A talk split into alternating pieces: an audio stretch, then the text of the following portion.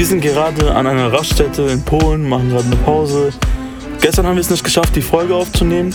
Daher dachten wir uns, machen das jetzt. Wir reflektieren über den gestrigen Tag, über Tag 5.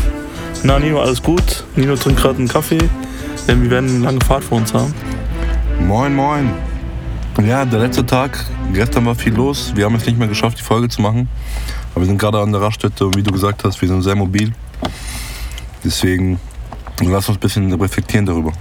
Genau, bevor wir reflektieren, berichten wir erstmal von dem gestrigen Abend. Also die vier Gruppen hatten nochmal ihre Workshops gehabt bis mittags. Äh, danach haben die, jede Gruppe hat etwas vorgeführt. Das äh, wurde dann bei der Abschiedszeremonie quasi vorgetragen. Was sind so deine Eindrücke davon? Ja, ich fand die Präsentation sehr cool.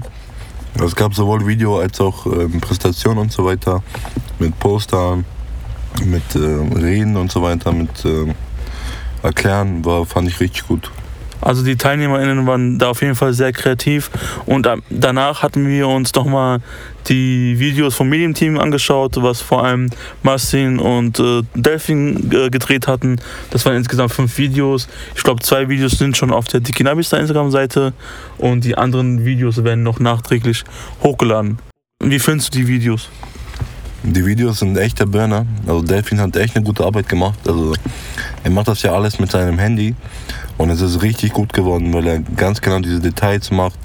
Also richtig schöne Arbeit, hat mir richtig gut gefallen. Auf jeden Fall, das kann ich nicht zu oft genug sagen, also das kann ich nicht oft genug sagen. Delphin ist ein junger polnischer Rom, der sehr talentiert ist, also der ein sehr talentierter Filmmaker ist. Und wie Nino schon angesprochen hat, er dreht halt die Filme mit seinem Smartphone, also mit dem iPhone und schneidet dann alles am iPad. So, wir kommen jetzt zur Reflexion. So, Nino, was sind deine Eindrücke jetzt von dieser Woche bei Dicky Nabista? Also, es war auf jeden Fall besser als letztes Jahr, wo wir nur neun Leute waren. Deswegen war ich froh, dass wir um die 70 waren. Es war sehr schön, äh, viele Leute kennenzulernen aus äh, anderen Ländern, sich mit denen zu vernetzen, mit denen zu arbeiten. Die Woche fand ich generell sehr, sehr gut gelungen. Ich fand es als einen guten Aufbruch, äh, um jetzt langsam mal die Corona-Pandemie zu besiegen, weil wir, wie gesagt, die Corona-Pandemie kann unseren Movement nicht zerstören. Und daher fand ich es diesmal cool, mal wieder mit TeilnehmerInnen zu arbeiten und ähm, ja, und ich hoffe, dass es einfach so jetzt weitergeht. Genau, auf jeden Fall. Also es war sehr schön. Ähm, hoffentlich nächstes Jahr dann in Krakau nur mit 300 Menschen die Veranstaltung, das wird natürlich besser. Es ist natürlich so, dass 70 Menschen da sind, es, äh, die lernen sich halt kennen und so weiter. Aber es ist natürlich besser, wenn 300 Menschen da sind. Ja, genau, also mit mehreren Teilnehmern ist nochmal was anderes, weil normalerweise findet die Cannabis eigentlich in Krakau statt, zumindest die Workshops. Äh, und ähm, Ausflug zum Museum und zu, nach Auschwitz-Birkenau für die Gedenkfeier ist ja immer in Auschwitz, ist ja klar. Und ähm, und was sind so deine Eindrücke jetzt mit den äh, Zeitzeuginnen? Ähm, es gab ja einen bzw. zwei, einen vom Holocaust und einen vom Balkankrieg. Ja, ich fand sehr, sehr schön, dass sie bereit waren, ähm, ihre Geschichte zu erzählen, ihre Eindrücke und so weiter. Vor allem auch äh, Gio Ribic, der quasi äh, ein Überlebender von ähm, dem Bosnienkrieg ist. Und er hat äh, schon schlimme Sachen erlebt und er hat das mit uns besprochen. Und ähm, genau, das fand ich sehr gut. Und dann natürlich der Werner Friedrich, ein sehr, sehr süßer alter Mann, der, sehr, der immer noch sehr lebensfroh ist, mit 84 Jahren so viele Sachen macht und hat sich echt gefreut, mit uns zu reden. Das hat ihm gut Spaß gemacht. Er hat seine Frau angerufen und gesagt, hey, das hat das macht mir richtig Spaß mit den Jugendlichen und so weiter. Er war richtig froh darüber. Und er hatte uns auch Musik vorgespielt. Also das war echt eine schöne Zeit und ich bin froh immer wieder, wenn ich Zeitzeuginnen noch begegnen kann in dieser Zeit, weil wie gesagt, die sterben ja langsam aus und dementsprechend wird das nicht mehr lange anhalten. Das fand ich einen interessanten Ansatz, weil leider sterben die Zeitzeuginnen aus, die jetzt vom Holocaust betroffen sind.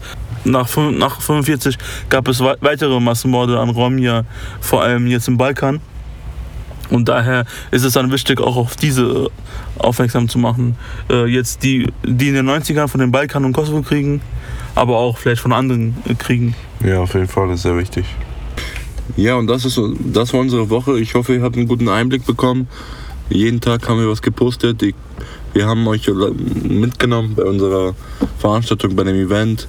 Es war sehr schön, sehr viele Eindrücke Aber jetzt sind wir auf jeden Fall froh, jetzt nach Deutschland zurückzukehren und uns ein bisschen auszuruhen und neue Power zu sammeln, um weiterzumachen. Die Frage ist jetzt, wie geht es weiter mit Rhymecast? Also, wir werden jetzt in August eine Pause einlegen.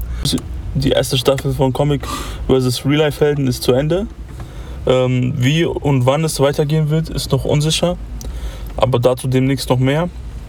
Aber Content auf Rhymecast ist in August erst noch eine Pause. In September eventuell auch. Ich denke, ab September oder höchstens Oktober werden wir wieder mit Content anfangen. Wie und was und welche Formate es sein werden, äh, werdet ihr demnächst erfahren. Genau.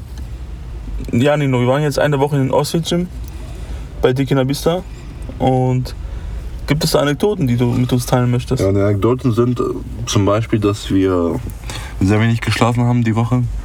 Also ich habe ähm, jeden Tag vielleicht nur vier, fünf Stunden geschlafen.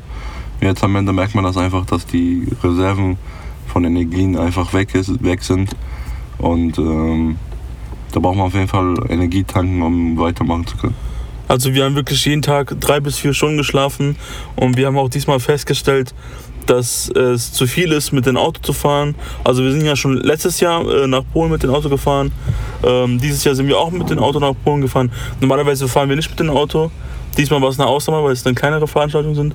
Normalerweise fährt eine deutsche Gruppe gemeinsam mit dem Bus und Leute, die im Medienteam oder als Referentin arbeiten, die fliegen dann. Ähm, aber der Group fliegt, äh, aber der Group Leader zum Beispiel fährt dann immer mit seiner Gruppe zusammen mit dem Bus gemeinsam. Und das ist halt anstrengend mit dem Auto zu fahren und wir haben jetzt uns festgelegt, dass wir demnächst halt nur fliegen werden. Oder halt, wenn du Group Leader bist, ist ja klar, dann bist du mit den Teilnehmern äh, im Bus. Genau. Ja, dann kommen wir doch langsam zum Schluss. Wir werden in fünf bis zehn Minuten weiterfahren. Nino, hast du noch abschließende Worte? Ja, es hat mich gefreut, die ganze Woche Podcast zu produzieren. Passt auf euch auf, chillt euer Leben und bis zum nächsten Mal. Silvester. Ciao, amigas, amigos, adios.